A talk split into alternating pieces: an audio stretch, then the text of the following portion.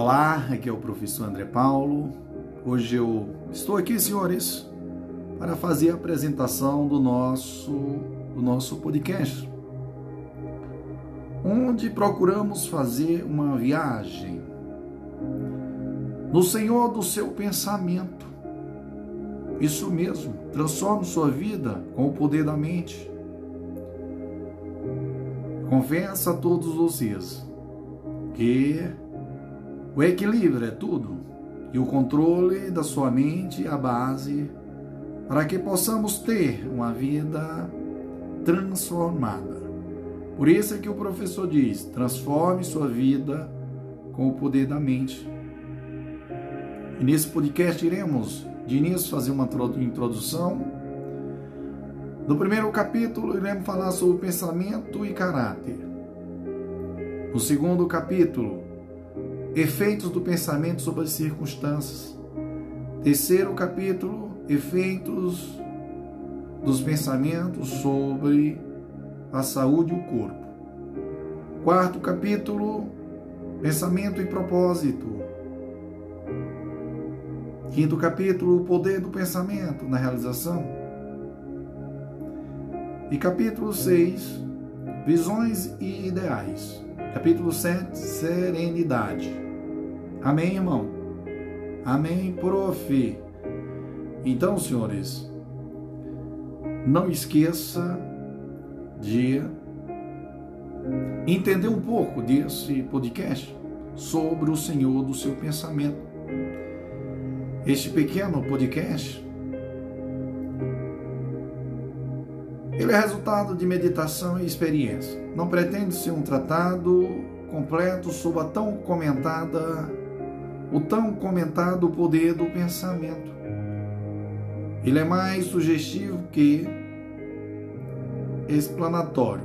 E seu objetivo é estimular homens e mulheres à descoberta e percepção da verdade.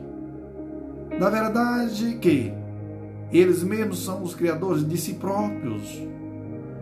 Em virtude dos pensamentos que escolhem e encorajam, que a mente é o mestre tecelão da vestimenta interna do caráter e da vestimenta externa da circunstância.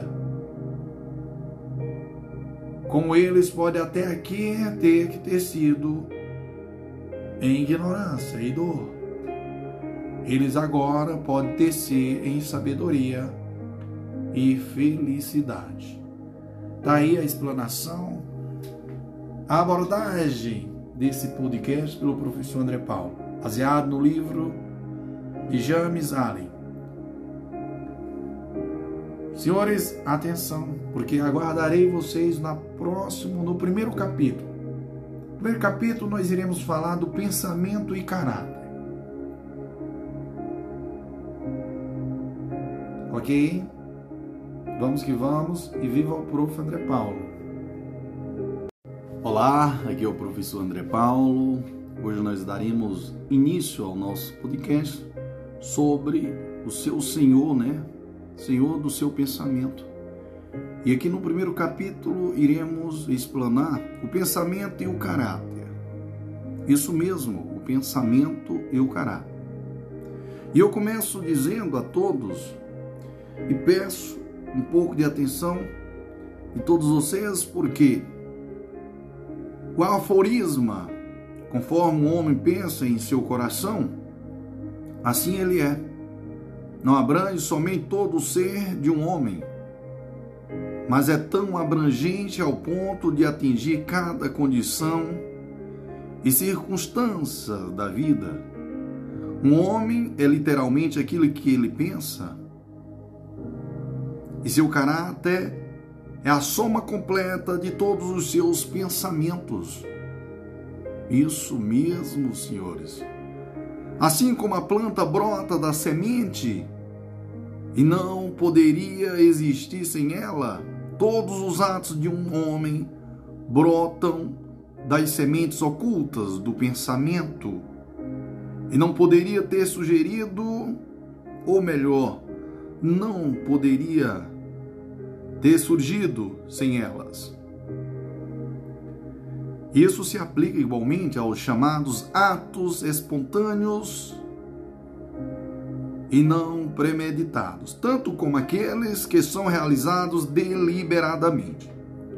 O agir é o florescer do pensamento, e a alegria é o sofrimento, e alegria e sofrimento são seus frutos.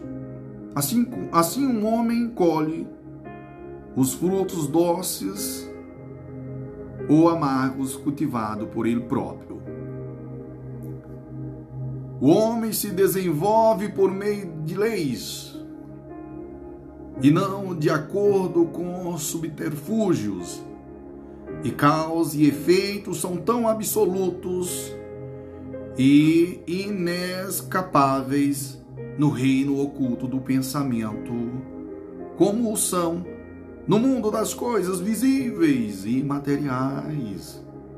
Um caráter nobre e divino não é uma questão de favorecimento ou de sorte, mas sim o resultado natural do esforço contínuo de pensar corretamente. O efeito de uma associação com pensamentos divinos ao longo do tempo. Um caráter ignóbil e bestial, pelo mesmo processo, é resultado do contínuo cultivo de pensamentos baixos o homem, senhores, atenção, porque o homem é feito ou desfeito por si mesmo. No arsenal do pensamento, ele forja as armas com as quais se destrói. Ele também produz as ferramentas com as quais constrói para si mansões celestiais de alegria, força e paz. Por meio das escolhas certas e das verdadeiras e da verdadeira aplicação do pensamento, o homem ascende à perfeição divina. Por meio do abuso e da aplicação incorreta do pensamento, ele decai para baixo do nível da besta. Entre esses dois extremos estão todos os diferentes tipos de caráter. O homem é seu criador e mestre. De todas as belas verdades pertencentes à alma que foram restauradas e trazidas à luz nessa época. O homem é mais agradável, ou mais cheio da promessa e confiança divinas do que essa. O que o homem é o mestre do pensamento, o inventor do caráter, criador e artifício das condições dos ambientes e do destino. Como um ser de poder, inteligência e amor, e senhor de seus próprios pensamentos, o homem possui a chave de cada situação e traz dentro de si a capacidade de transformar e regenerar, pela qual ele faz de si próprio o que bem desejar. Senhores, atenção, atenção, porque o homem é sempre o mestre, mesmo em seu estado mais fraco e abandonado, mas em sua fraqueza e degradação, ele é um mestre tolo que desgoverna sua própria habitação.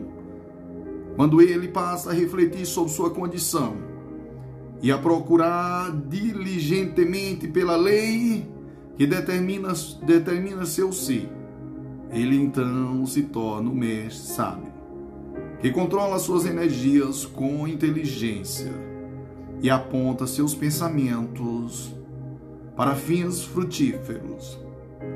Eis o mestre consciente, e assim o homem se tornará somente se descobrir dentro de si as leis do pensamento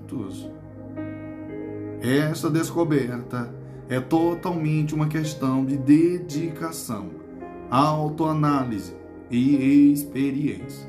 Somente por meio de muita procura e busca, o ouro e o diamante são encontrados. E o homem pode destruir toda a verdade conectada com o seu ser, se estiver disposto a cavar fundo dentro da, da mina de, da alma.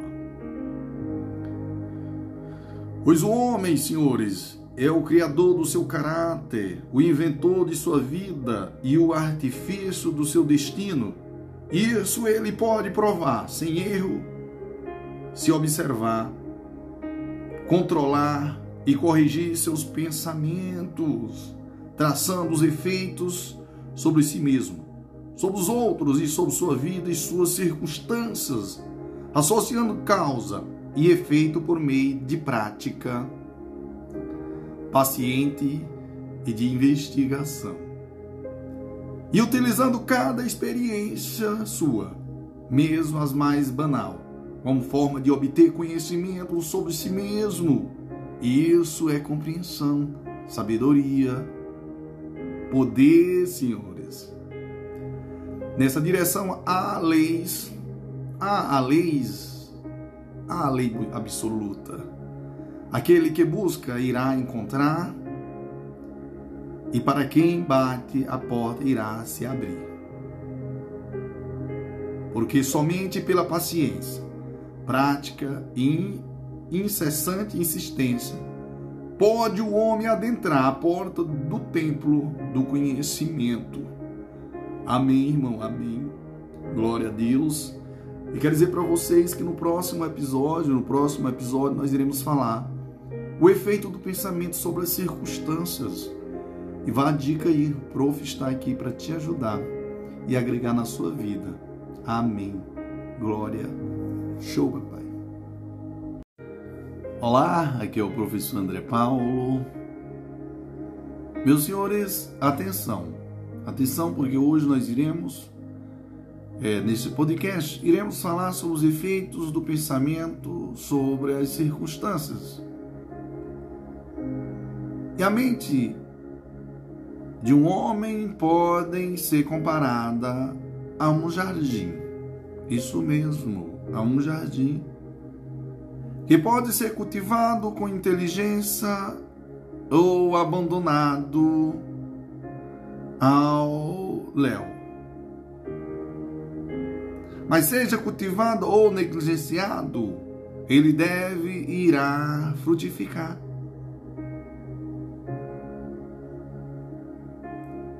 Se nenhuma semente útil for plantada nele, então um grande número de sementes de ervas daninhas irão cair lá e continuarão a se proliferar. Assim como um jardineiro cultiva seu pedaço de terra, mantendo o livro de ervas daninhas e cultivando as flores e frutos que deseja, da mesma forma o homem pode cultivar o jardim de sua mente, eliminando todos os pensamentos errados, inúteis e impuros, e cultivando e aprimorando as flores e frutos de pensamentos corretos, úteis e puros. Ao dedicar-se a esse processo, cedo ou tarde, o homem descobre que ele é o mestre jardineiro de sua alma, o líder de sua vida.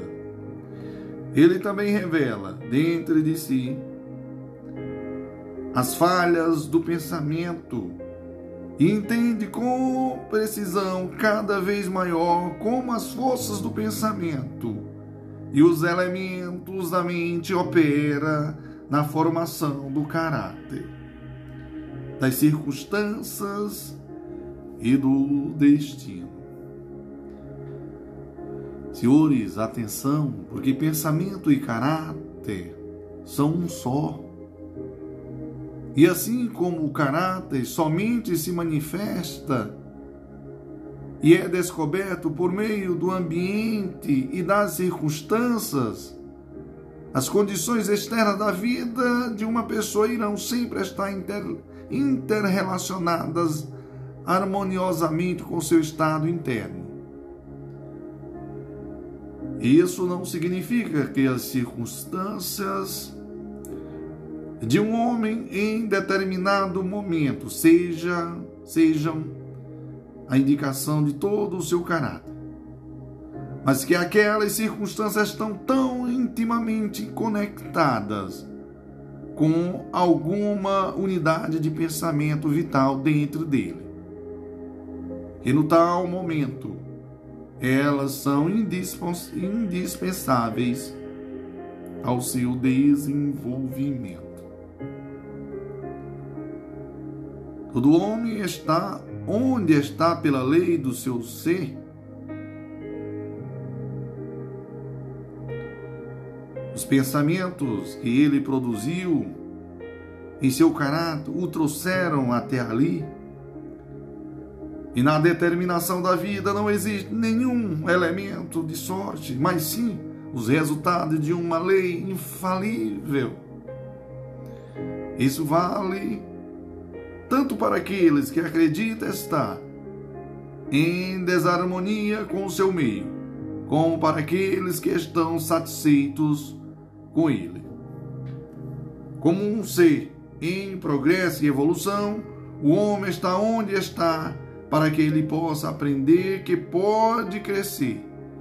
E quando aprende a lição espiritual que toda circunstância traz para ele, ele se vai e dá lugar a outras, outras circunstâncias. O homem apanha das circunstâncias enquanto ele acreditar que é o resultado de condições externas. Mas quando compreende que ele é um poder criativo e que pode comandar o solo e as sementes ocultas dentro do seu ser, de onde as circunstâncias brotam, ele então torna-se o mestre legítimo de si.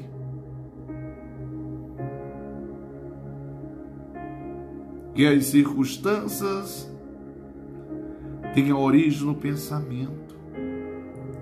Isso sabe todo homem que tenha praticado autocontrole e autopurificação por qualquer período de tempo porque ele terá notado que a alteração em suas circunstâncias se deram na exata proporção que sua condição mental se alterou.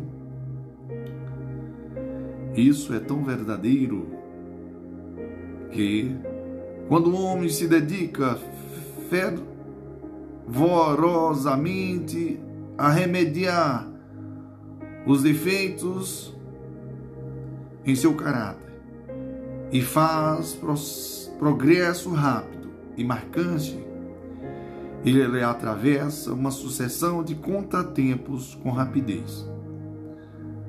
A alma atrai aquilo que ela secretamente abriga, aquilo que, a, que ela ama e também aquilo que ela teme. Ela atinge o cume de suas mais caras aspirações ela desce ao nível dos seus desejos irreprimidos. E as circunstâncias são os meios pela qual a alma recebe o que lhe é devido. Glória, com Deus é maravilhoso. Toda semente de pensamento, semeada ou deixada cair dentro da mente, se enraizar lá produz sua espécie, florescendo cedo ou mais tarde em atos, carregando seus próprios frutos de oportunidades e circunstâncias. Bons pensamentos carregam bons frutos, maus pensamentos, maus frutos. O mundo externo das circunstâncias molda-se ao mundo interno do pensamento. E tanto condições externas, agradáveis como as desagradáveis, são fatores que determinam o destino final do indivíduo. Como, ca, como café, é, como o ceifador. Isso mesmo, como ceifador de sua própria plantação. O homem aprende tanto pelo sofrimento como pela alegria, seguindo os mais profundos desejos, aspirações e pensamento pelas quais se permite ser determinado, perseguindo o foco, o fogo, perseguindo o fogo facto das ideias impuras ou caminhando firme e forte sobre sobre as estradas de força energética e elevada. O homem finalmente pode usufruir e se deleitar com as condições externas de sua vida. As leis de crescimento e ajuste estão em efeito em todo lugar. Nenhum homem acaba como indigente ou na prisão pela tirania do destino ou das circunstâncias, mas sim por seguir a trilha de pensamentos desprezíveis e desejos baixos. Tampouco um homem de mente pura cai repentinamente na criminalidade pelo mero estresse de quaisquer forças externas. O pensamento criminoso já tinha. O pensamento criminoso já vinha sendo há muito tempo alimentado secretamente dentro do coração. E o momento da oportunidade revelou o seu poder acumulado. A circunstância não faz o homem, ela o revela a si próprio. Não existe algo como cair no vício e em seus respectivos sofrimentos sem, sem as inclinações para o vício, ou então acender a virtude de sua pura felicidade sem o cultivo contínuo de aspirações virtuosas. E o homem, portanto, como Senhor e mestre do pensamento, é o criador de si próprio, artifício e autor do seu meio. Mesmo ao nascer, a alma vem como ela é, e com cada passo de sua peregrinação terrena, ela atrai as combinações de condições que, o, que a revelam, que são os reflexos de sua própria pureza e impureza, sua força e sua fraqueza. O homem não atrai aquilo que, ele, que, que eles querem, mas aquilo que eles são. Seus caprichos, desejos e ambições são frutos a cada passo mas seus pensamentos e desejos mais profundos são nutridos com seu próprio alimento, seja ele imundo ou limpo. O homem é algemado somente por, por si mesmo. Pensamento e ação são os, são os carcereiros do destino. Eles aprisionam quando são mesquinhos. Eles também são os anjos da liberdade. Eles libertam quando são nobres. O homem não consegue o que ele deseja e pede em oração, mas aquilo que ele merece com justiça. Seus desejos e orações somente são contemplados e atendidos quando, quando estão em harmonia com seus pensamentos e ações. Eita, senhores, que glória! Como Deus é maravilhoso, né? Amém? Amém, prof. Senhores, atenção, porque no próximo nós iremos dar continuidade a esse mesmo episódio, esse mesmo capítulo. E tá um espetáculo, né? Amém? Amém, prof. Show, papai. Glória a Deus. Olá, aqui é o professor André Paulo. Então, meus senhores, dando continuidade ao capítulo né, o nosso capítulo 2 do nosso podcast. E aqui nós estamos falando sobre o efeito dos pensamentos ou do pensamento e suas circunstâncias. E as circunstâncias. E eu digo a todos que à luz dessa verdade, à luz dessa verdade, eu indago, melhor dizendo, o que significa então lutar contra as circunstâncias?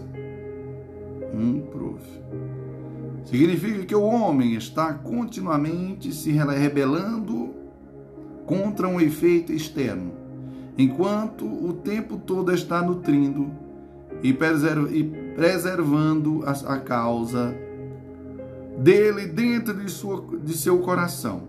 Essa causa pode assumir a forma de um vício consciente ou uma fraqueza inconsciente, mas seja lá o que for, irá retardar irredutivelmente os esforços de seu quem a possui.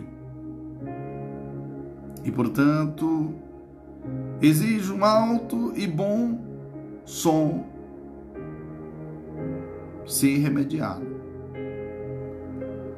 Os homens são ansiosos por melhorar suas circunstâncias, ou melhor, os, os homens são ansiosos para melhorar suas circunstâncias, mas não estão dispostos a melhorar a si mesmos. Portanto, eles permanecem atados. O homem que não evita a autocrucificação jamais irá falhar em alcançar o objetivo que está em seu coração. Isso é verdade para as coisas terrenas e para as coisas divinas.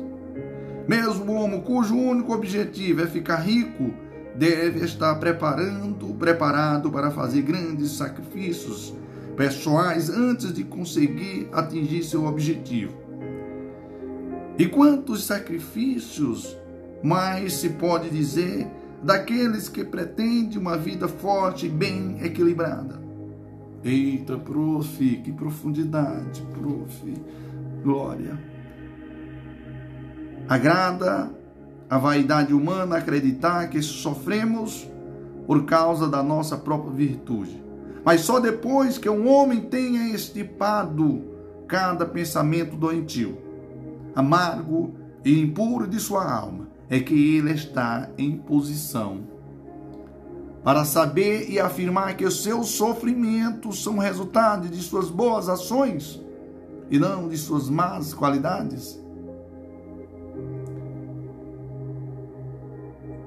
e a caminho desta perfeição suprema.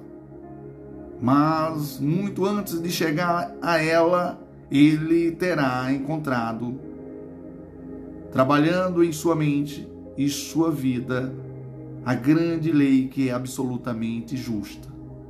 E que não se pode, portanto, pagar o bem com o mal, mal com o bem. Possuindo tal conhecimento, ele então saberá, ao olhar para o seu passado de ignorância e cegueira, que sua vida é e sempre foi ordenada justamente e que todas as suas experiências passadas, boas e más, foram um produto imparcial do seu ser em evolução, mas ainda não evoluído. Bons pensamentos e ações jamais irão produzir maus resultados. Maus pensamentos e ações jamais irão produzir bons resultados. Isso é como diz, isso é como dizer que nada pode vir do milho a não ser milho, nada das, urti, das ur, urticas, urtigas, além de urtigas. Os homens entendem essa lei no momento natural e trabalham com ela, mas poucos a entendem no mundo mental e moral, embora sua operação lá seja igualmente simples e inevitável, e eles, portanto, não cooperam com ela. Sofrimento é sempre o efeito do pensamento errado em alguma direção. É uma indicação de que o indivíduo está em desarmonia consigo mesmo, com a lei do seu ser. O único e supremo propósito do sofrimento é purificar, é queimar tudo o que é inútil e impuro. O sofrimento se encerra para aquele que é puro. Não existe nenhum objetivo em queimar o ouro depois que as impurezas já foram removidas. E um ser perfeitamente puro, sábio, puro e sábio, não tem como sofrer. As circunstâncias que um homem encontra em um sofrimento são resultado de sua própria desarmonia mental. As circunstâncias que um homem encontra com a glória são resultado de sua própria harmonia mental. Glória, não as posses materiais. É resultado de pensar corretamente Infelicidade não é a falta de posses materiais, é resultado do pensamento errado. Um homem pode ser amaldiçoado e rico, ele pode ser é, abençoado e pobre. Glória e riqueza se unem somente quando as riquezas são usadas correta e sabiamente. E o homem pobre somente cai em infelicidade quando considera seu fardo como um fardo imposto injustamente. Indigência e indulgência são os dois extremos da miséria. Ambas não são naturais e são resultado de desordem mental. Um homem não está corretamente condicionado até que ele se torne um ser feliz, saudável e próspero.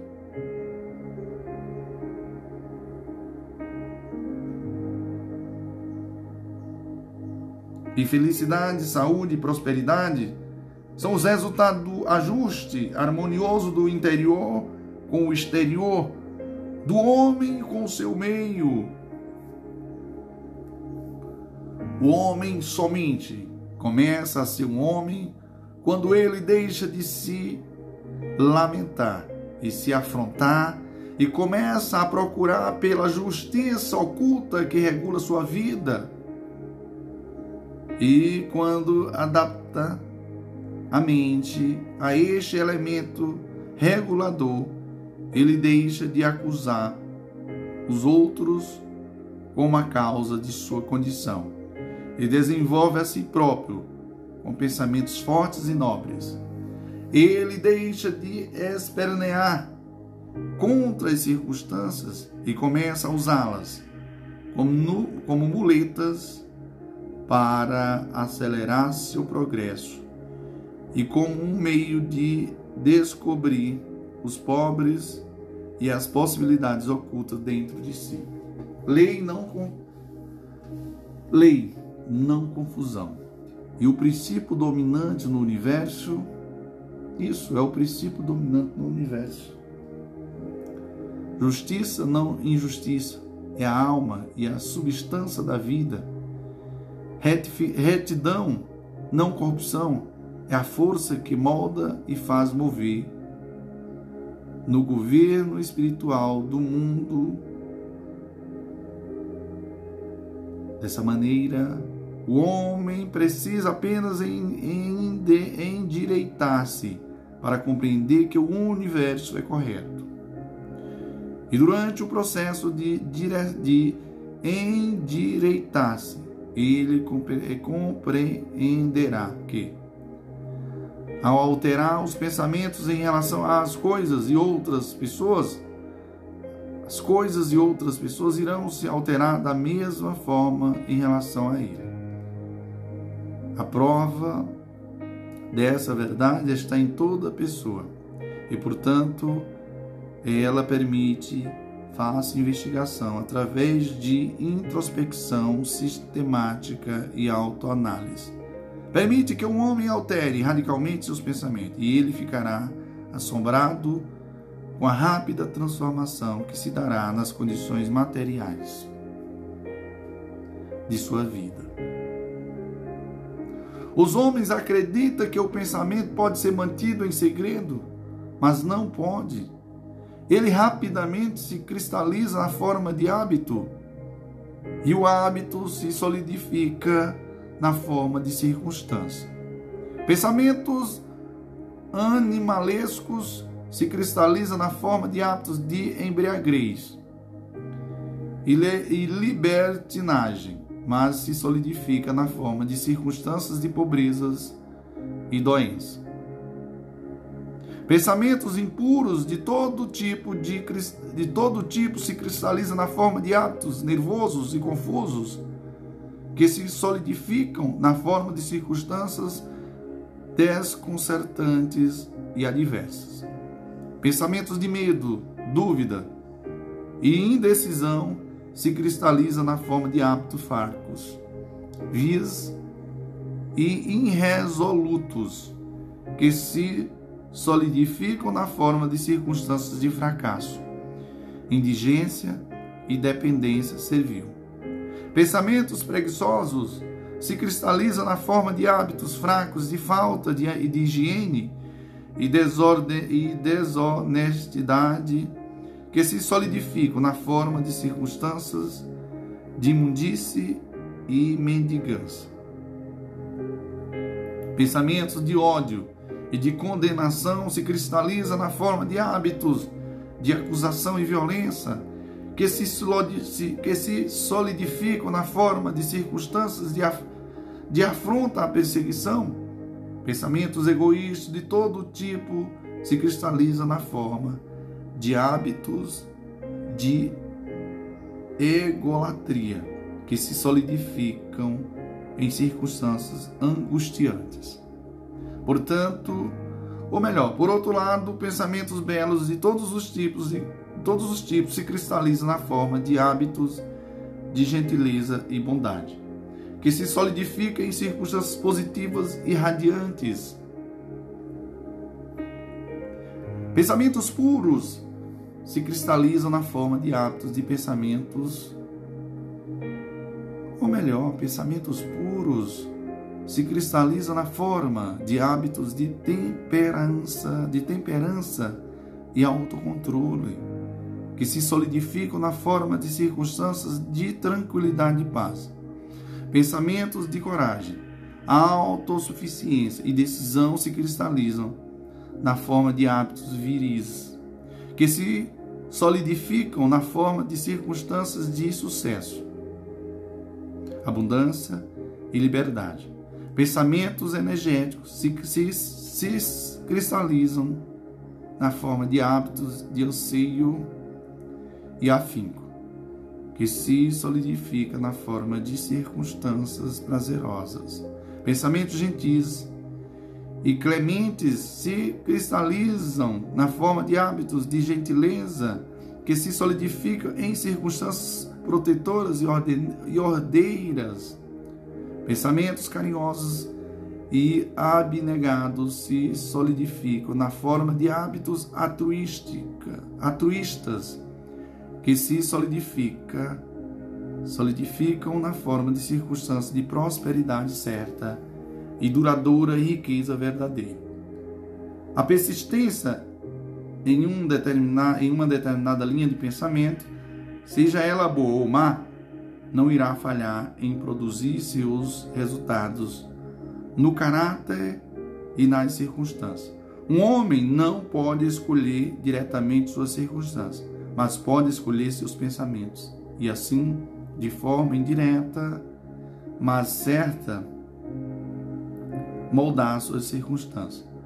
A natureza ajuda o homem, ajuda todo homem com a recompensa dos pensamentos que ele mais encoraja. E são apresentadas oportunidades que irão trazer mais rapidamente à tona tanto os bons como os maus pensamentos. Permita que um homem cesse seus pensamentos pecaminosos e todo o mundo se suavizará em relação a ele. e estará pronto para ajudá-lo. Permita que ele ponha de lado seus pensamentos fracos e doentios, e oportunidades irão jorrar de todo canto para auxiliá-lo em suas soluções fortes. Permita que ele encoraje bons pensamentos e nenhum destino cruel irá atacá-lo à miséria, ou melhor, irá atá-lo à miséria e à vergonha. O mundo é seu caleidoscópio e as variadas combinações de cores que se apresentam a você a cada momento que se sucede são as imagens elegantemente representadas pelos seus pensamentos em constante mudança. Amém, irmão, amém. E glória a Deus, como Deus é maravilhoso. Show, papai. Viva o prof. André Paulo. Olá, amigos. Olá, amigas. Aqui é o professor André Paulo. Senhores, eu confesso que hoje nós iremos ao terceiro capítulo do nosso podcast. O seu Senhor do pensamento, né, senhores? E aqui nós iremos falar sobre os efeitos do pensamento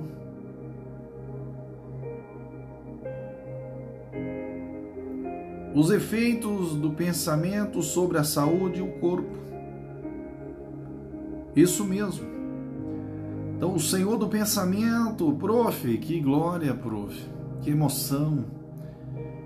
Isso é fato, senhores. O corpo é o servo da mente. Isso mesmo. Eu quero que você memorize, pare tudo neste momento. O corpo é o servo da mente. Ele obedece às operações da mente seja elas deliberadamente escolhidas ou automaticamente expressadas. Ao atender pensamentos ilícitos, o corpo afunda rapidamente em doenças e decadência. Ao comando de pensamentos alegres e belos, ele se reveste de, de de juventude e beleza. Glória.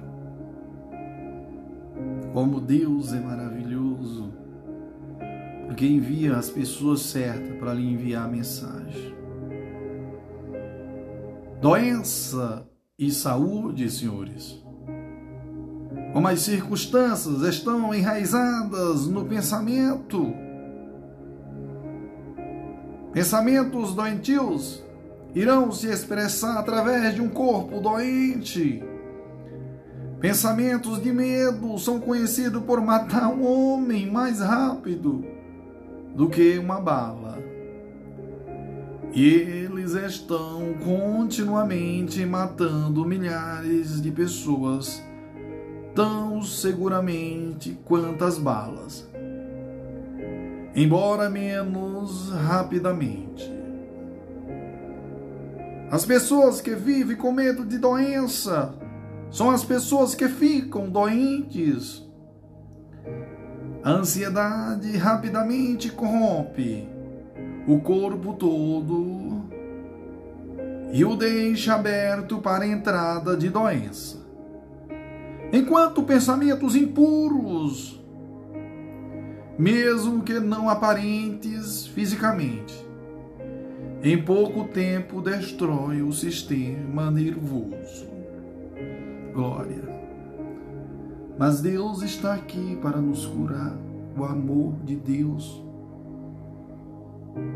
O amor do Senhor Jesus.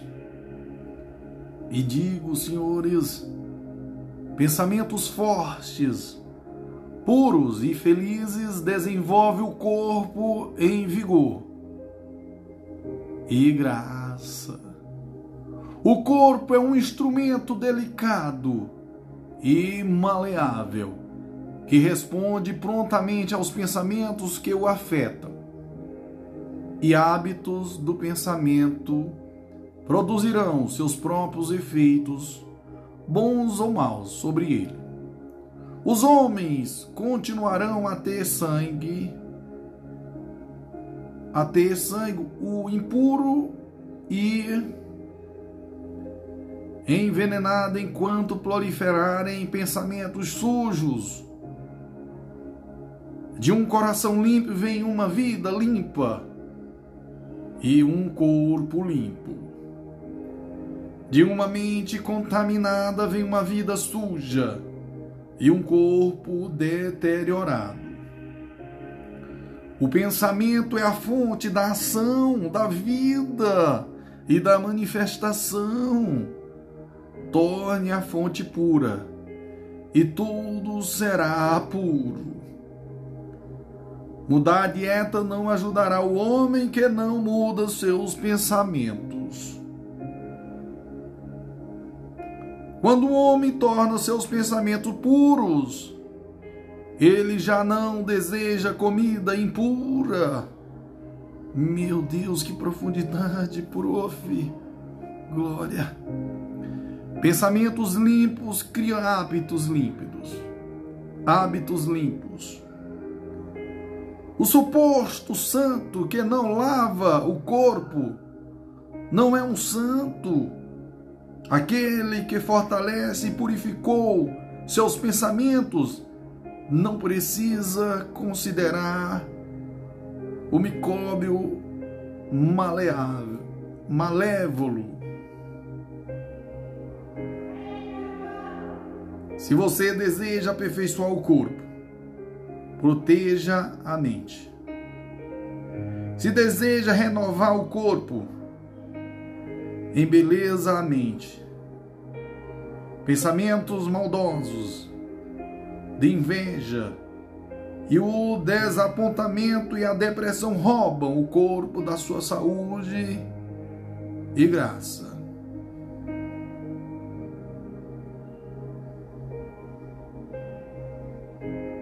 Um rosto amargo não surge por acaso. Ele é feito de pensamentos amargos, rugas que desfiguram, rugas que desfiguram são desenhadas pela insensatez, ira e orgulho. Eu conheço uma mulher de 96 anos de idade que tem um rosto, um rosto brilhante e inocente como o de uma menina. Eu conheço um homem bem abaixo da meia-idade, cuja o rosto é marcado por contornos em desarmonia. O primeiro é o resultado de uma disposição doce e radiante. O outro é o resultado de ira e descontentamento. Assim como você não pode ter uma morada agradável e saudável a menos que permita que o ar e a luz do sol entre livremente dentro dela, da mesma forma, da mesma forma um corpo forte e um semblante iluminado feliz e sereno pode resultar somente da livre entrada de pensamentos alegres e da boa vontade e serenidade. No rosto dos mais velhos, arrugas feitas pela compaixão, outras por pensamentos fortes e puros, outros são talhadas pela, pela ira. Quem não é capaz de distingui-las? Eita, prof, que indagação bela. Para aqueles que viveram corretamente, o envelhecimento é calmo, tranquilo, suave e harmonioso, como o pôr do sol. Eu visiterei recentemente um filósofo em seu leito de morte. Ou melhor, eu visitei. Recentemente, um filósofo em seu leito de morte. Ele não era velho, e sete anos. Ele morreu tão tranquilo e pacificamente como tinha vivido. Não há médico melhor do que um pensamento alegre para dissipar as doenças do corpo. Não há nenhuma forma de alívio que se compare à boa vontade para dissipar as sombras do pesar e da tristeza. Viver continuamente em pensamentos de má vontade, cinismo, suspeita e inveja é como estar confinado ao buraco de uma prisão feita por si mesmo. Mas pensar bem de todos, se alegre com todos e pacientemente aprender a encontrar o bem em todos. Tais pensamentos abnegados são os próprios portais do paraíso. E viver dia após dia pensando em paz em relação a toda criatura trará paz abundante para quem assim pensar. Amém, irmão. Amém, prof. Glória, como Deus é a inspiração na vida do prof. E na sua também. Glória a Deus, como Deus é grande. Quer dizer para vocês que cada dia o prof vive uma luz.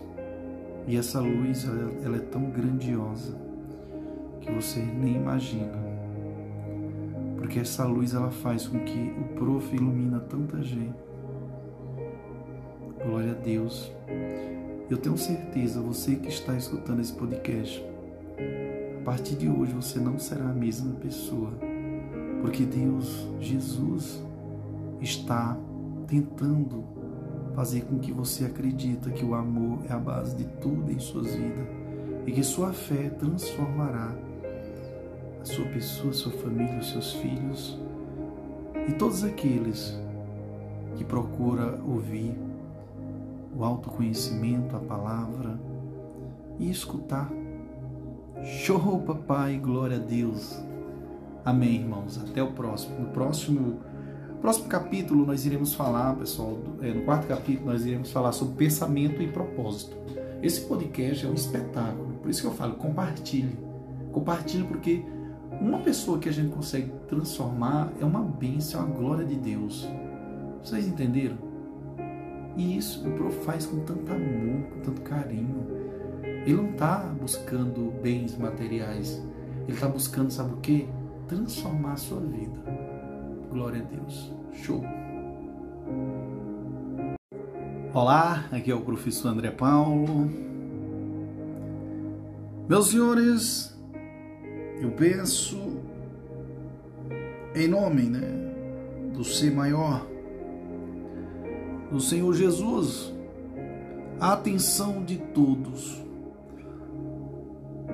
porque o que eu vou falar neste momento, eu tenho plena convicção que é algo surreal. É algo que vai fazer com que você reflita e valorize bastante a sua vida, seu pensamento e propósito. Mas é isso mesmo, o quarto capítulo falarei de pensamento e propósito. Até que o pensamento esteja ligado a um propósito, não existe nenhuma realização inteligente. A maioria das pessoas permite que o barco do pensamento fique à deriva no oceano da vida. A falta de propósito é um vício. E tal estado à deriva não deve continuar para aquele que deseja evitar a catástrofe e destruição. Aqueles que não têm um propósito central em suas vidas tornam-se presas fáceis de bobagens, temores, aborrecimentos e autopiedade. Todos eles, todos eles indicações de fraqueza que levam tão seguramente como pecados deliberadamente planejados. Embora por uma rota diferente, ao fracasso, à tristeza e à perda, porque a fraqueza não consegue existir um universo de poder em constante evolução. Um homem deve conceber um propósito legítimo em seu coração e se dispor a atingi-lo. Ele deve fazer desse propósito o ponto central de seus pensamentos. Glória. Tal propósito pode ter a forma de um ideal espiritual ou pode ser um objeto material, de acordo com a natureza da pessoa em seu presente momento. Seja lá o que for, ele deve focalizar firmemente as forças do pensamento sobre o objetivo que colocou diante de si. Ele deve fazer desse propósito seu dever supremo e deve devotar-se à sua realização, não permitindo que os pensamentos vaguem em meio a desejos efêmeros, anseios e imaginações. Essa é a estrada real que leva ao autocontrole e à verdadeira concentração de pensamentos mesmo se o homem falhar repetidas vezes em atingir seu propósito. O que necessariamente irá acontecer até que supere suas fraquezas, a força de caráter que conquistar será a medida do seu verdadeiro sucesso. E isso formará um novo ponto de partida para poder ir triunfo futuro. Aqueles que não estão preparados para tomar para si um grande propósito devem fixar seus pensamentos sobre a execução perfeita de seus deveres, não importa o quanto sua tarefa possa parecer insignificante. Somente dessa maneira os pensamentos podem ser reunidos e focalizados e firme e somente assim firmeza e energia são desenvolvidos. Assim que isso estiver feito, não existe nada que não possa ser realizado. A alma mais fraca, conhecendo sua própria fraqueza e acreditando nessa verdade, que a força somente pode ser desenvolvida por meio de esforços e prática, irá já que acredita começar a se exercitar e somando esforço sobre esforço, paciência sobre paciência e força sobre força, jamais cessará de se desenvolver, irá por fim crescer divinamente forte Glória, amém, irmão. Assim como o homem fraco fisicamente pode se tornar forte por meio de treinamentos meticulosos e paciente, da mesma forma o homem de pensamentos fracos pode torná-los fortes ao exercitar-se em pensar corretamente. Eliminar a falta de propósito e a fraqueza e começar a pensar com propósito significa entrar para as fileiras dos fortes que reconhecem o fracasso somente como um dos caminhos para a realização. Aqueles que colocam todas as condições a seu serviço e que pensa vigorosamente em vigorosamente empreendem des temidamente e conquistam com mestria. Tendo conhecido o seu propósito, o homem deve traçar mentalmente um caminho reto na direção à realização de tal propósito, sem olhar para a direita nem para a esquerda. Dúvidas e temores devem ser rigorosamente excluídos. Eles são os elementos desintegradores que rompem a linha reta do esforço, tornando-a torta, ineficaz e inútil.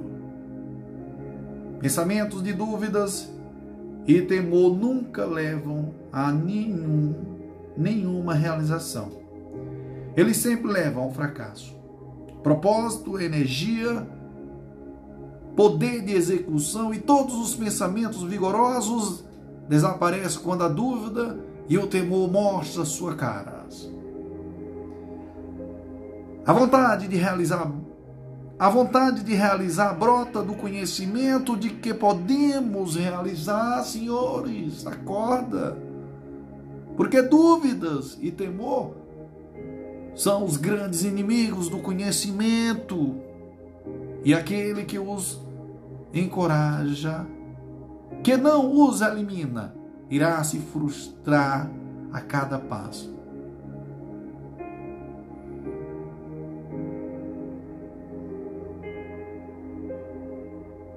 Aquele que dominou a dúvida e o temor venceu o fracasso.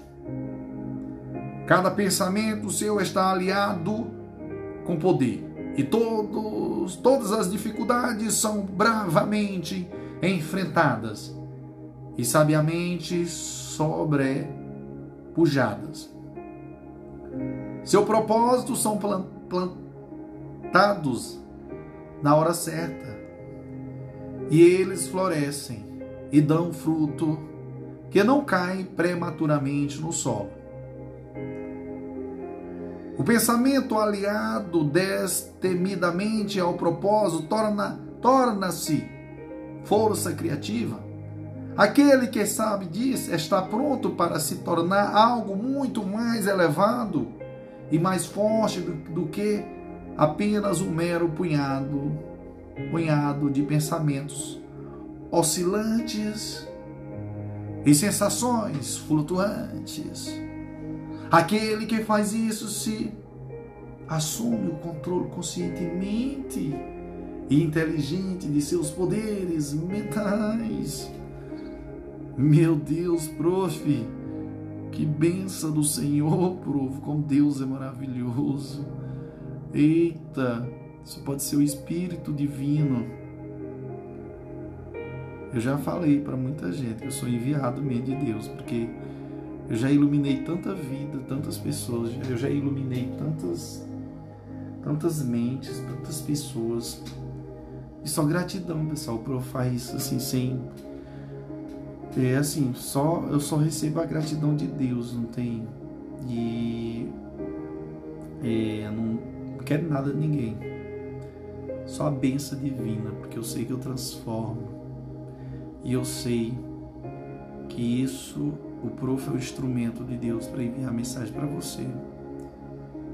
E Ele quer também que você seja um instrumento de Deus para que você possa compartilhar esse podcast para milhões de pessoas, milhares de pessoas. Amém, irmão, amém. Glória a Deus. Até o próximo.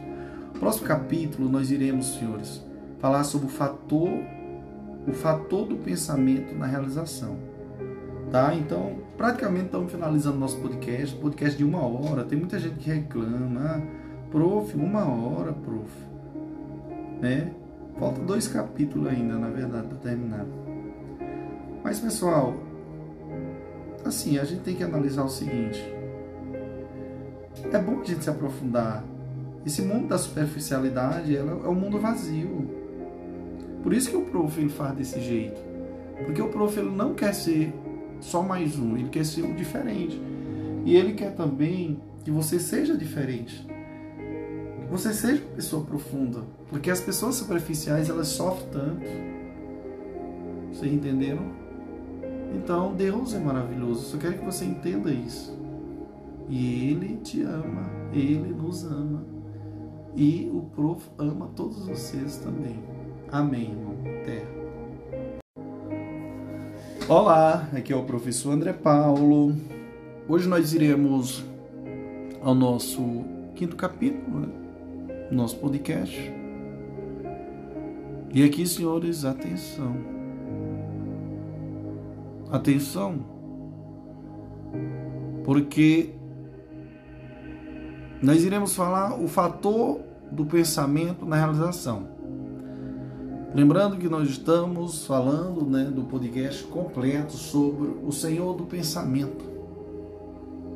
O Senhor do seu pensamento, né? Você mesmo, é isso mesmo, prof, glória. E o fator do pensamento na realização. Isso é importantíssimo, meus senhores. Tudo que um homem conquista e tudo que um homem deixa de conquistar é resultado direto de seus próprios pensamentos. Em um universo perfeitamente ordenado, onde a perda de estabilidade significa destruição completa, a responsabilidade individual deve ser absoluta. Fra... As fraquezas e virtude de um homem, sua pureza e impureza são próprios dele e não de outrem. Elas foram trazidas a ele por si mesmo e não por outra pessoa. E elas somente podem ser alteradas por si mesmo, jamais por outra pessoa. Sua condição é sua e não de outra pessoa. Seu sofrimento e felicidade vêm de dentro, conforme ele pensa. Assim ele é, conforme continua a pensar, assim ele permanece. Um homem forte não pode ajudar alguém mais fraco, a menos que o mais fraco esteja disposto a ser ajudado. E ainda assim, o homem fraco deve se tornar alguém forte. Ele deve, por meio dos seus próprios esforços, desenvolver a força que admira no outro. Ninguém a não ser ele pode, a não ser ele pode alterar a sua condição. Tem sido comum os homens pensarem e dizerem: Muitos homens são escravos porque um deles é o opressor. Vamos odiar o opressor. Assim afirma. No entanto, senhores, entre alguns poucos há cada vez menos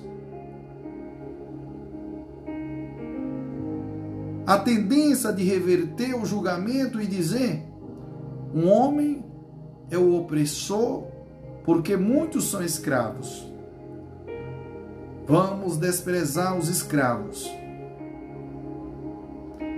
A verdade é que o opressor e escravo coopera em sua ignorância e, embora aparentemente atormentem um ao outro, estão na realidade, atormentando a si próprios. Um perfeito conhecimento compreende a ação da lei na fraqueza do oprimido e o poder mal aplicado do opressor. Um perfeito amor, vendo o sofrimento que ambos estão ocasionando, ambos estados ocasionam não condena nenhum dos dois. Uma perfeita compaixão encompassa tanto o opressor como o oprimido. Uma perfeita compaixão encompassa tanto o opressor como o oprimido. Irmãos, atenção, irmãos. Porque aquele que venceu a fraqueza e pôs de lado todos os pensamentos egoístas, não se enquadra nem como opressor e nem como oprimido. Ele é livre. Meu Deus, prof, que profundidade, prof. Glória. O homem somente pode se levantar, conquistar e realizar elevando e realizar elevando os seus pensamentos. Isso, o homem somente pode se levantar, conquistar e realizar elevando os seus pensamentos. Ele somente pode, somente permanecer fraco, indigno e infeliz, recusando-se a elevar seus pensamentos. Meu Deus, prof. Antes que possa realizar qualquer coisa, mesmo no mundo das coisas materiais, o homem deve elevar os pensamentos acima da indulgência animal civil. Ele não precisa, para ser bem-sucedido, necessariamente abandonar todas as suas estupidez e egoísmo, mas pelo menos uma parte dela deve ser sacrificada.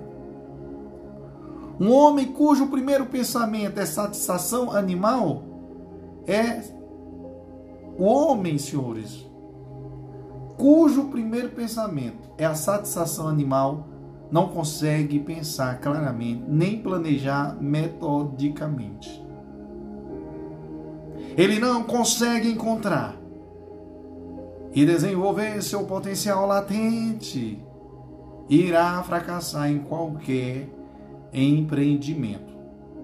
Sem começar a controlar seus pensamentos de forma decidida, ele não está em posição para controlar negócios e assumir responsabilidades sérias. Ele não está apto para agir de forma independente e viver sem ajuda. Mas ele é limitado somente pelos pensamentos que escolhe. Cara, prof, que coisa, prof. Não há como existir progresso ou realização sem sacrifício. O sucesso material de um homem se dá na medida em que ele sacrifica seus confusos pensamentos animais e foca a mente no desenvolvimento de seus planos e no fortalecimento de sua determinação e autossuficiência. E quanto mais alto elevar os pensamentos, maior será seu sucesso e mais abençoadas e duradouras serão suas realizações. O universo, o universo não favorece o mesquinho. Isso. O universo não favorece o mesquinho, o desonesto, o violento. Embora superficialmente pareça que esse é o caso, ele ajuda o honesto, o magnânimo, o virtuoso. Todos os grandes mestres da história declararam isso de diversas formas. E para comprovar e saber disso, o homem tem apenas de persistir em tornar-se cada vez virtuoso, elevando seus pensamentos.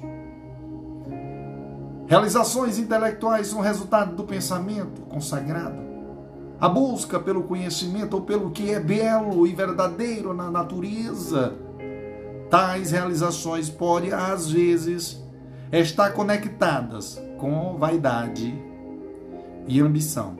Mas elas não são o resultado dessas características. Elas são resultados natural de esforços longos e árduos e de pensamentos puros e altruístas. Realizações espirituais são a consumação de, de aspirações sagradas, Glória. Irmãos, aquele que vive constantemente na concepção de pensamentos nobres e sublimes, que reside em tudo o que é puro e altruísta, irá se tornar sábio e nobre em caráter e alcançará uma posição de influência e glória, tão certamente como o sol atinge o zenite, o zênite e a lua torna-se cheia. Realizações de todo tipo são a coroa do esforço, o, diama, o diadema do pensamento. Com a ajuda de autocontrole, determinação, pureza, retidão e pensamento bem direcionado, o homem se eleva. Com a ajuda de estupidez e intolerância, indolência, impureza, depravação e confusão de pensamento, o homem afunda. Irmãos, atenção, irmão, porque o homem pode atingir alto nível de sucesso no mundo até mesmo chegar a atitudes sublimes no reino espiritual e novamente afundar em fraqueza e miséria por permitir que pensamentos arrogantes, egoístas e depravados se apoderem dele. Vitórias obtidas pelo pensamento correto somente serão mantidas por meio de vigilância. Muitos se acomodam quando o sucesso está garantido e rapidamente decai novamente no fracasso.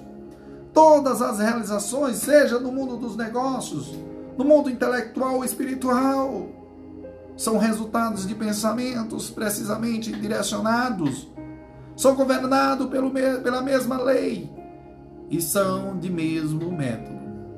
A única diferença está no objeto da realização. Aquele que deseja realizar pouco precisa sacrificar pouco.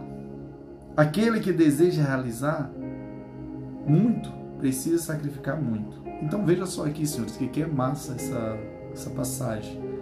Aquele que deseja realizar pouco precisa sacrificar pouco. Aquele que deseja realizar muito precisa sacrificar muito. Aí eu digo, senhores, aquele que deseja atingir, conquistar elevadas, deve se sacrificar extraordinariamente. Viva ao prof. André Paulo. É uma benção. Glória ao Senhor Jesus. Irmãos, que felicidade, irmãos. Até a próxima. E no, no, próximo capítulo nós iremos falar sobre visões e ideias. Pessoal, eu estou falando para vocês, eu sou uma divindade, viu? Deus está me iluminando todo dia e eu quero que Ele ilumine a, ilumine a sua vida também. Amém, irmãos? Amém. Glória a Deus. Show, papai. Olá, aqui é o professor André Paulo. Hoje nós iremos ao nosso sexto capítulo do nosso podcast. E aqui, senhores, eu irei explanar todos os dias visões e ideias, né? Lembrando que nós estamos falando sobre o Senhor no seu pensamento, né? E já estamos no sexto capítulo, ou melhor episódio,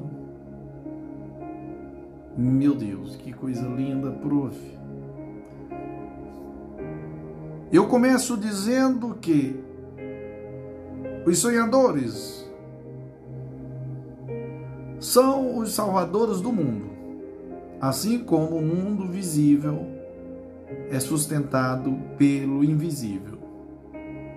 Da mesma forma, os homens, pesadas provações, pecados, e propensões torpes, torpes. São alimentados pelas belas visões de seus sonhadores solitários. A humanidade não pode esquecer seus sonhadores.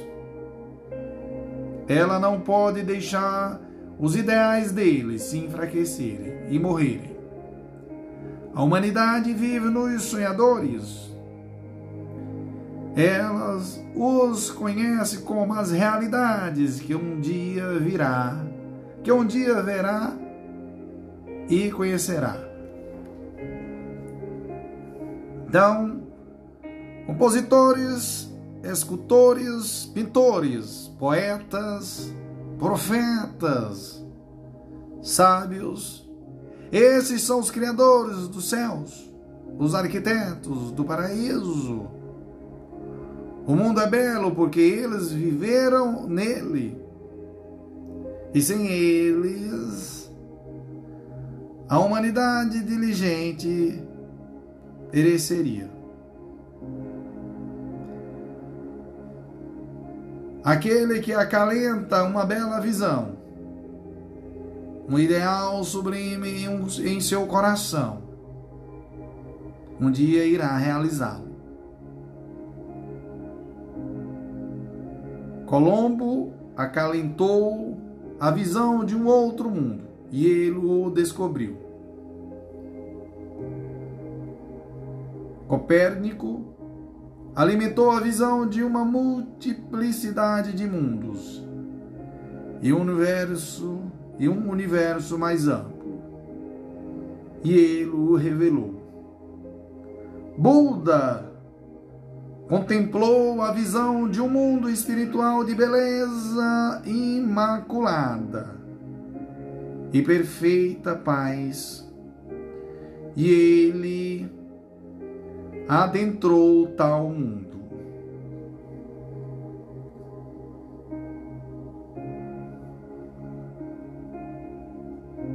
Acalente suas visões, acalente seus ideais, acalente a música que agita o coração, a beleza que se forma na mente, a amabilidade que reveste os pensamentos mais puros.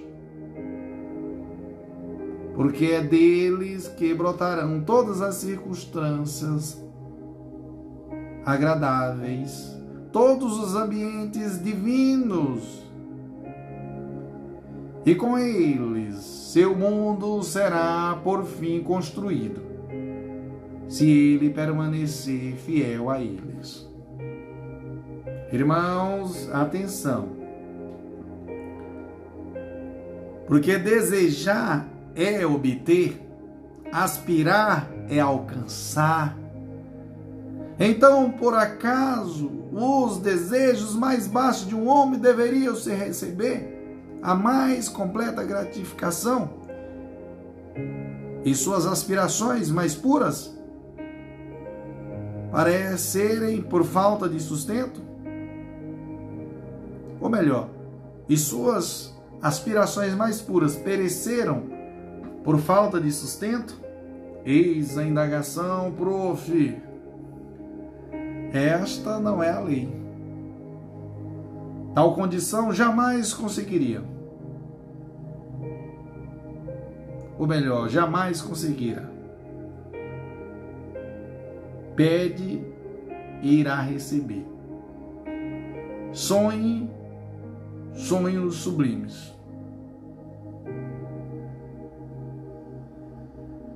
E conforme você sonha, assim você se tornará. Sua visão é a promessa daquilo que um dia você será. Seu ideal é a profecia daquilo que por fim você irá revelar. A maior de todas as realizações foi em princípio e durante algum tempo um sonho. O, car o carvalho está adormecido na, na semente. Isso mesmo. O carvalho está adormecido na semente, o pássaro guarda dentro do ovo, e na visão mais elevada da alma, um anjo em vigília se agita. Sonhos são as mudas das realidades. Suas circunstâncias podem ser hostis, mas elas não permanecerão assim. Se você simplesmente encontrar um ideal e lutar para alcançá-lo, você não pode viajar por dentro e permanecer parado por fora. Eis um jovem aflito pela pobreza e pelo trabalho, confinado por longas horas dentro de uma fábrica insalubre, sem educação e carecendo de toda sorte de refinamento. Mas ele sonha com coisas melhores. Ele pensa em inteligência ou refinamento, em graça e beleza. Ele concebe e elabora mentalmente uma condição ideal de vida, a liberdade maior e uma perspectiva mais ampla tomam posse dele. A inquietação o empurra para a ação. E ele utiliza todo o seu tempo livre e seus recursos no desenvolvimento do seu potencial e de seus poderes latentes. Muito em breve, tão alterada sua mente se tornou. Que a fábrica não tem mais como prendê-lo. Ele ficou tão fora de harmonia com a mentalidade dele que irá sair da sua vida como uma roupa que é esquecida de canto. E com o crescimento das oportunidades que se enquadram na perspectiva de seus poderes cada vez maiores, ele abandona a fábrica para sempre. Ano mais tarde nos encontramos, o melhor, Anos mais tarde, nós encontramos esse jovem como um homem feito. Nós descobrimos que ele é um mestre de certas forças da mente, as quais maneja com ampla influência e poder praticamente inigualável. Em suas mãos, ele segura os cabos de responsabilidade gigantesca quando fala, vidas são mudadas. Homens e mulheres escutam atentamente as palavras dele para corrigir seu caráter. Como o sol, ele se torna o centro inabalável, inalterável, melhor dizendo. Iluminoso por onde gira destinos incontáveis viu, senhores? Inabalável, inalterável e luminoso, por onde giram destinos incontáveis. Incontáveis. Isso. Ele realizou a visão de sua, sua juventude. Ele tornou-se um com um com o seu ideal. E você também. Caro ouvinte, o ouvinte vivaz, vivaz, o leitor vivaz, vivaz, realizará a visão, não apenas o desejo vazio do seu coração ele realizará a visão do seu coração, não apenas o desejo vazio.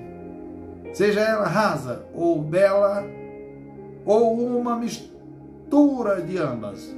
Porque você sempre gravitará na direção daquilo que secretamente mais ama.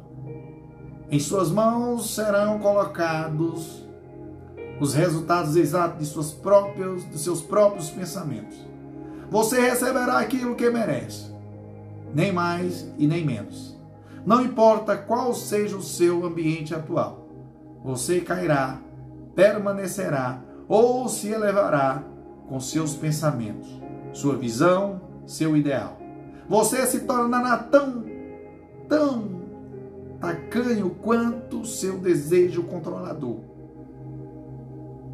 Tão grandioso quanto sua aspiração dominante.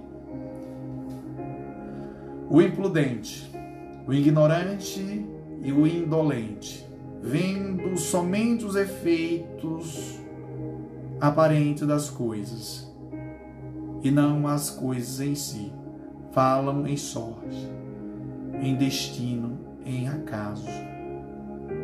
Ao ver um homem se tornar rico, eles dizem como ele é sortudo.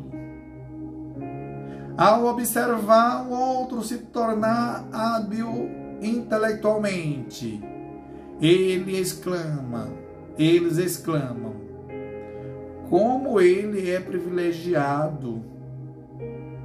E ao notar o caráter virtuoso e a ampla influência de um outro, eles comentam como ele é ajudado pelo destino a cada passo que dá.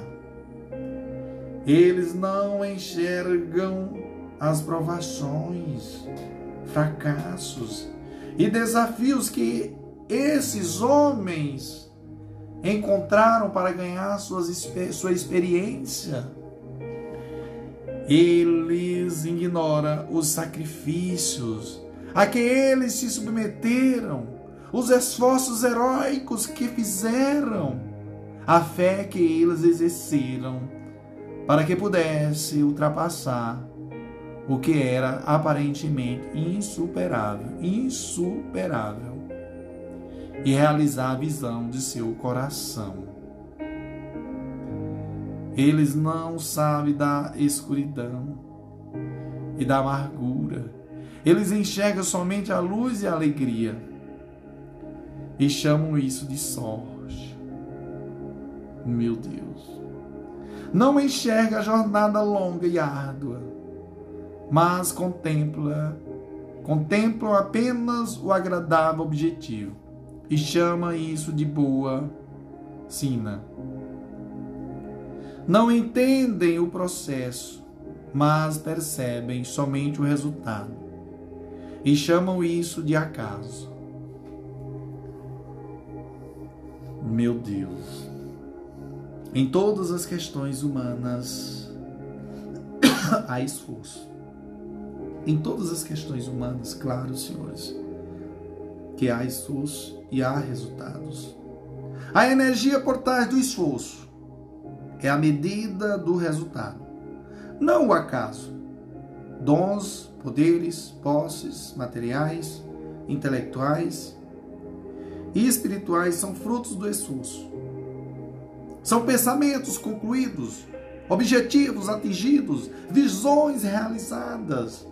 A visão que você glorifica em sua mente, o ideal que você entroniza no coração, é com isso que você construirá sua vida. É isso que você se tornará. Amém, irmão. Amém. Glória ao Senhor meu Deus. Senhor, obrigado por, por eu existir, né? Obrigado por tudo, senhores, na vida do prof. André Paulo e na sua também, que compartilha o podcast, que escuta e está tá tentando ser uma pessoa melhor. Glória ao Senhor Jesus Cristo. E no próximo capítulo, a gente finaliza o nosso podcast, vamos finalizar é, o sétimo capítulo, né, falando sobre a serenidade. Glória ao Senhor e até a próxima. Olá, aqui é o professor André Paulo. Hoje nós iremos finalizar o nosso podcast com chave de ouro, né? Iremos ao sétimo capítulo. Iremos falar de serenidade. O que é serenidade, prof? Atenção agora, todos, deu um susto em vocês. Eita, prof. Senhores, atenção porque a tranquilidade mental é uma das mais belas joias da sabedoria. Ela é resultado de longa e paciente dedicação ao autocontrole. Sua presença é indicação de experiência e amadurecimento e de conhecimento acima do normal das leis e operações do pensamento. O homem se torna calmo à medida que se compreende como um ser de pensamento evoluído. Porque tal conhecimento necessita da compreensão dos outros como resultado do pensamento. E ao desenvolver a compreensão correta e a ver mais e mais claramente as relações internas das coisas pela ação da causa e efeito, ele deixa de se exasperar e se encoler, encolerizar, de se preocupar e se lamentar. Ele permanece em equilíbrio, constante, sereno. O homem calmo, após aprender a governar a si mesmo, sabe como se adaptar aos outros. E eles, por sua vez, reverencia sua força espiritual. Eles sentem que pode aprender com ele e pode confiar nele. Quanto mais tranquilo o homem se torna, maior é o seu sucesso, sua influência e seu poder para realizar o bem. Mesmo um comerciante comum irá perceber que a prosperidade de seus negócios aumenta à medida que ele desenvolve maior autocontrole e tranquilidade. Porque as pessoas sempre irão preferir fazer negócios com um homem cujo comportamento é equilibrado.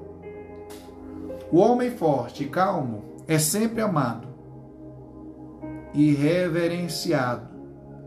Ele é como uma árvore que oferece sombra em uma terra árida, ou como, ou como um rochedo que oferece abrigo em meio à tempestade.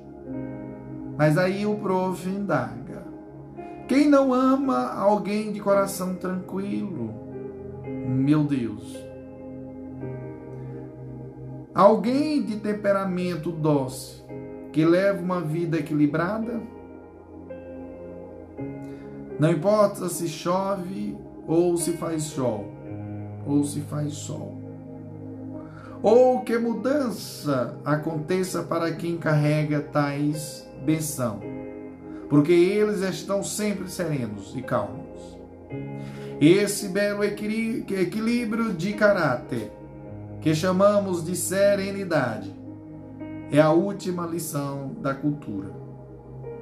É o florescer da vida, o frutificar da alma, tão precioso quanto a sabedoria, mais desejável que ouro fino como se torna insignificante a mera busca pelo dinheiro em comparação com uma vida serena. Uma vida que habita no oceano da verdade, sobre as ondas, além do alcance das tempestades, em eterna calma. Quantas pessoas conhecemos que amarguram suas vidas, que arruinam tudo que é doce, doce e belo, com índole explosivas, que destrói seu equilíbrio de caráter e cria inimizades. Podemos nos perguntar se a grande maioria das pessoas são não arruinam suas vidas, e estragam sua felicidade pela falta de autocontrole. Como são poucas as pessoas que encontramos isso, que encontramos na vida, que são harmoniosas, que possuem aquele belo equilíbrio característico do caráter, prim, primoroso, primoroso. Quase não saiu, o prof já está cansado. Mas sim, a humanidade jorra da paixão incontrolável, incontrolável e tumultuada, com tristeza desgovernada e é arrastada pela ansiedade e dúvida. Somente o homem sábio, somente aquele cujos pensamentos são controlados e puros, faz com que os ventos e tempestades da alma o obedeçam. Almas sacudida pela tempestade, onde quer que estejam, em quaisquer condições que esteja vivendo. Saibam disto. No oceano da vida, ilhas de glórias estão sorrindo e as margens, as margens ensolaradas de seu ideal aguardem sua chegada. Aguarda sua chegada. Isso mesmo, prof. Mantenha as mãos firmes sobre o timão do pensamento. No cerne de sua alma repousa o comandante mestre. Ele apenas dorme. Acorde-o. Autocontrole é força, senhores. Pensamento reto é maestria. Serenidade é poder. Diga a seu coração: fique em paz, aquiete-se. Amém, irmão, amém, prof. Meus senhores, que glória ao Senhor. Finalizamos aí esse belíssimo podcast. Se você gostou, então compartilhe, divulga aí com quem precisa Falo para vocês que às vezes as pessoas perdem tanto tempo nas redes sociais, às vezes falando mal do vizinho, olhando, fofocando. Ao invés de você fazer isso, vai escutar os podcasts do Prof. André Paulo. E eu tenho certeza que você não será a mesma pessoa. Porque a vida é transformação. Nós temos, nós temos que cada dia, todos os dias, nós temos que tentar é, nos transformar em pessoas melhores e praticar o bem, praticar a paz, o amor, compartilhar bondade. Precisa ser exagerado. Se dá o que seu coração tem. Então procure purificar o seu coração para que você possa amar o próximo a si mesmo. Tem pessoas que vivem amargurada, tem pessoas que vivem com inveja, com ódio, é, falando mal do vizinho, é, procurando investigar a vida do outro, se o fulano não sei o que, meu Deus do céu. Essas pessoas às vezes elas precisam de Deus, elas precisam é, trabalhar esse lado ruim delas. E eu tenho plena convicção que se você escutar os podcasts do professor André Paulo, você não será a mesma pessoa. Você vai acabar, vai tirar todas as impurezas do seu coração. Tudo de ruim, eu tenho certeza absoluta Amém, irmão, amém e glória. Finalizo com chave de ouro esse podcast. Só sucesso. Glória.